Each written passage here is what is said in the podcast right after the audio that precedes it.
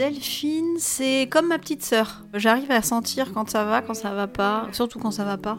Parce que Delphine, c'est quelqu'un qui encaisse, qui encaisse, qui encaisse, qui encaisse, qui dit rien. C'est-à-dire qu'elle va un peu trop loin et là, elle finit par exploser. Donc, du coup, avant qu'elle explose, j'essaye de faire en sorte que ça se passe mieux, quoi. Maya, je pense que c'est ma grande sœur de cœur. Même si on a qu'un an d'écart. Donc, je dirais que c'est quelqu'un qui a une force de caractère euh, vraiment impressionnante, qui est euh, combative, qui est toujours bienveillante et euh, qui est toujours à fond. Tu peux pas te fâcher avec Delphine. Non, je crois pas. Elle est pas dans le conflit. Quand elle est avec toi, c'est pour partager des choses, même si on n'est pas d'accord, tu vois, elle donne son avis, elle écoute le tien, mais elle va pas être dans la confrontation. C'est simple, quoi. Tout est simple, en fait. J'ai la chance de l'avoir rencontrée il y a 22 ans. Elle m'apporte ce côté euh, combatif, euh, euh, on fonce, euh, et elle m'apporte énormément de soutien. C'est comme une, une, troisième jambe, on va dire. ouais, ma bonne étoile.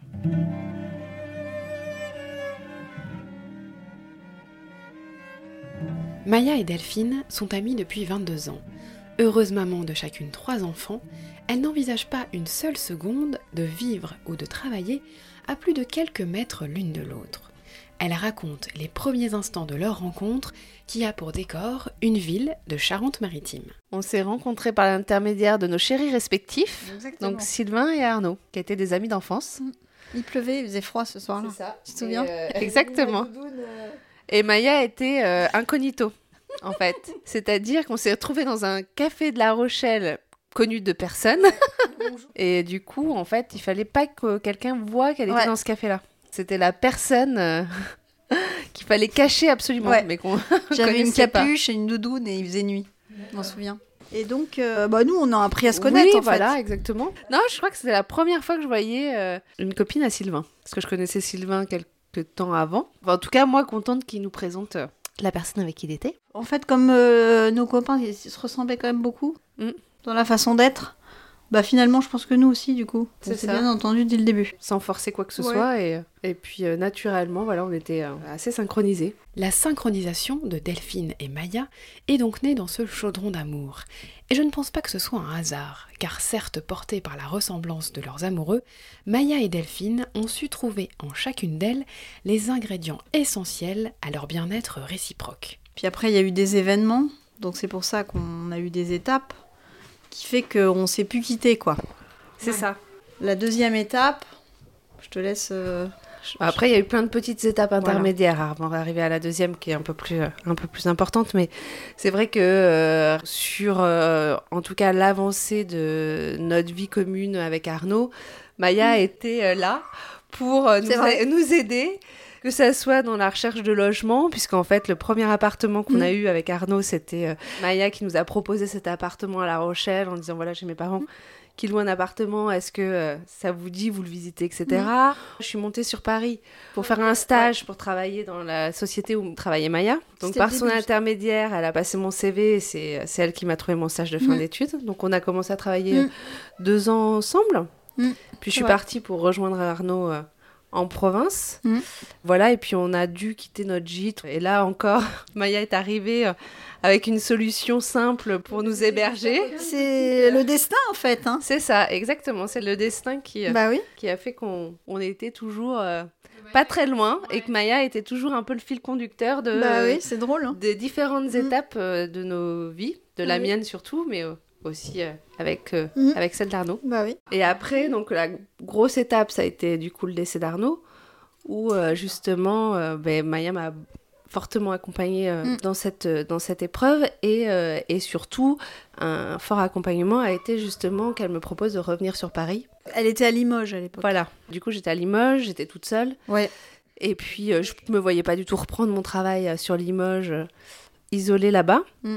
Et en même temps, c'était une période où j'étais pas bien, donc retravailler, ça me paraissait compliqué. J'étais pas dans cette étape-là en me disant, Mm. mais est-ce que je vais être capable dans les mois qui arrivent d'être la tête au travail, etc.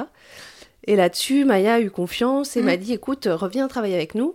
Moi, je cherche quelqu'un, tu connais le métier, tu prends le temps qu'il te faut pour euh, te remettre dans le bain, etc.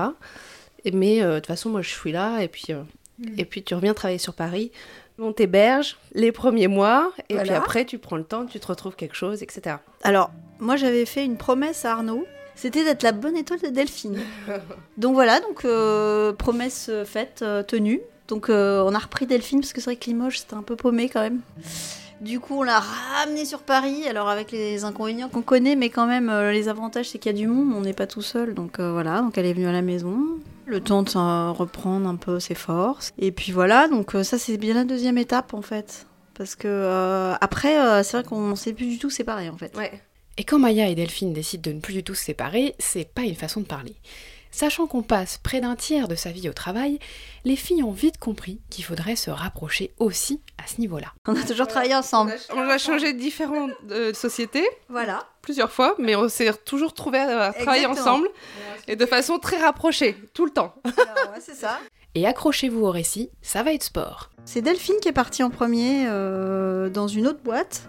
Moi, j'ai trouvé un poste dans la même boîte qu'elle. C'était dans le même secteur d'activité, mais il y avait plein d'autres boîtes. Donc, on aurait très bien pu partir euh, à des endroits différents. Je suis restée 4 mois dans cette boîte-là. Je suis partie dans une autre boîte. J'ai dit à Delphine, bah viens avec moi parce que là Ouais. ça va pas être possible. Et du coup, bah, elle m'a rejoint dans l'autre boîte encore.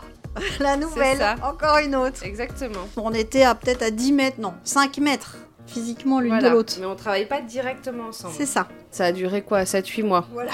Après, j'ai rejoint l'équipe. Voilà. Allez, venez De Maya. moi.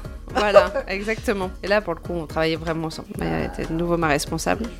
Et on est arrivé d'ailleurs dans la dernière, pour la petite histoire aussi, on a commencé le même jour. Oui. On a attendu deux heures à l'accueil qu'on Ouais. allait nous chercher. Ouais, ouais. On s'est demandé si on allait pas repartir. Mais là, pour le coup, on était vraiment. euh, On est arrivé en même temps. Le même jour, dans la même, Dans la boîte, même boîte. dans le même service. C'est la même personne qui nous accueillait, qui n'était pas là d'ailleurs. Oui, voilà. d'ailleurs, c'était le même. Euh, c'est ça. Maya et Delphine sont surconnectées, pas besoin de parler pour se comprendre. Du coup, au travail, cette symbiose ne fait pas l'unanimité. Il y a des gens qui comprennent pas en fait, voilà. parce qu'ils connaissent pas notre histoire aussi. Bon après, on la révèle souvent à la fin, tu vois. Un peu la cerise sur le gâteau, c'est le point de départ. Alors en fait, on vous a pas dit, mais on se connaît depuis 20 ans.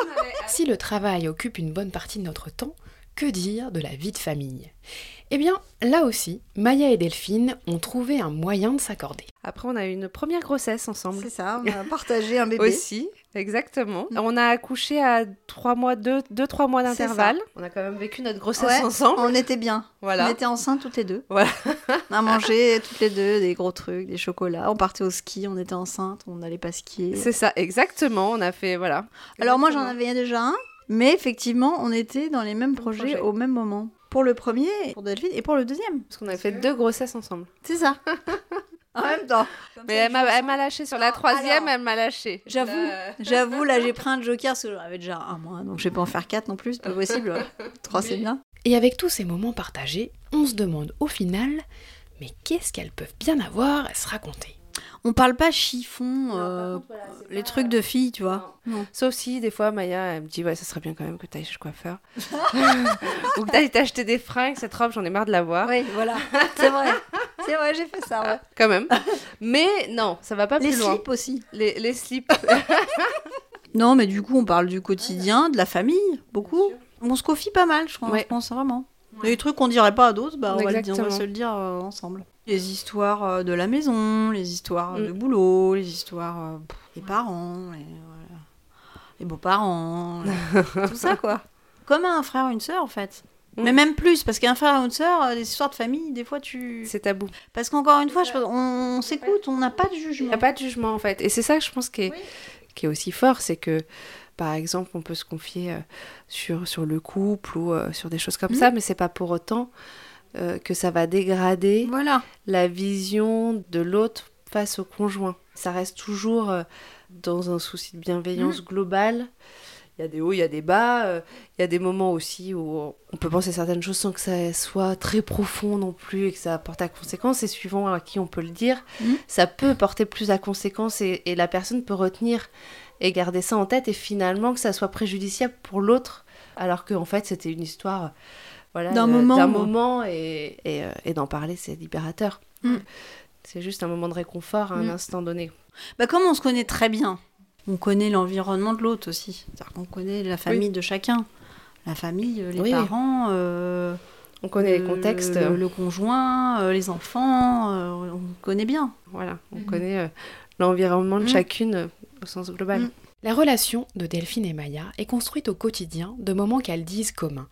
Des déjeuners, des cafés, des réunions partagées, si bien que l'idée de pousser encore un peu plus loin l'unité a fait son chemin. Donc on a un projet, c'est de sortir euh, dans le monde de- dans lequel on travaille aujourd'hui, d'accord, la finance, hein, qui n'est pas forcément euh, ce qu'on a envie de faire à, à terme, et de monter quelque chose ensemble, euh, une boutique, euh, enfin un truc, toutes les deux. Delphine a plein d'idées, donc moi j'en ai Ouais. pas, tu vois comme quoi. euh, tu vois comme quoi je compte sur sa force de caractère pour lancer. Moi, je- Exactement. moi, j'amène l'idée. Et... C'est ça. Enfin, moi, je suis très confiante sur le fait que ça ne pourra que marcher. C'est sûr. entre nous, entre Ah voilà. bah oui. Si on montait quelque chose ensemble, Mm. nous deux, nos, nos deux forces, Oui. ne pourra faire que que ça soit une, Mm. une réussite.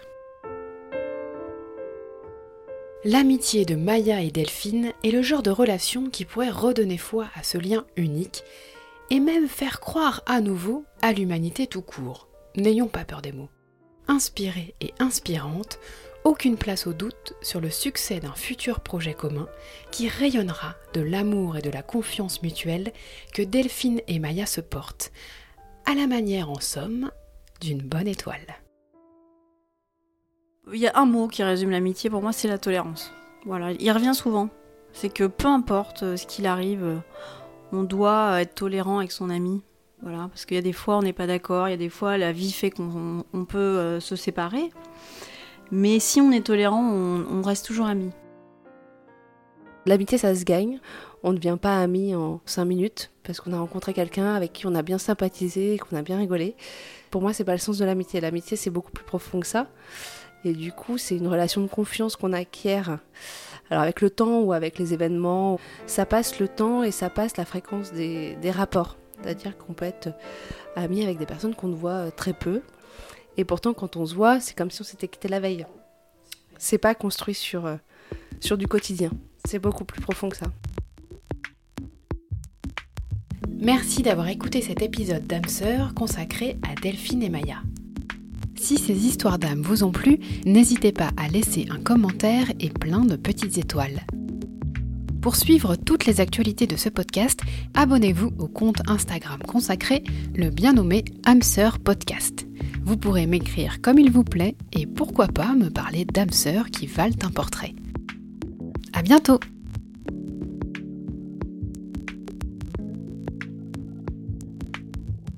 Elle est pas du tout synthétique. Si tu lui demandes en deux mots quelque chose, elle sait pas faire. Elle te fait des enfin bon bref, euh, et vas-y que je t'explique des trucs à tourner autour du sujet pendant des heures. C'est Delphine. Elle est pas du tout téléphone. Du coup, bah, elle appelle pas en fait. Et quand on essaye de l'appeler, on n'arrive pas forcément à la joindre. Donc il faut mieux appeler Sylvain et il nous passe Maya. elle est déconnectée en permanence.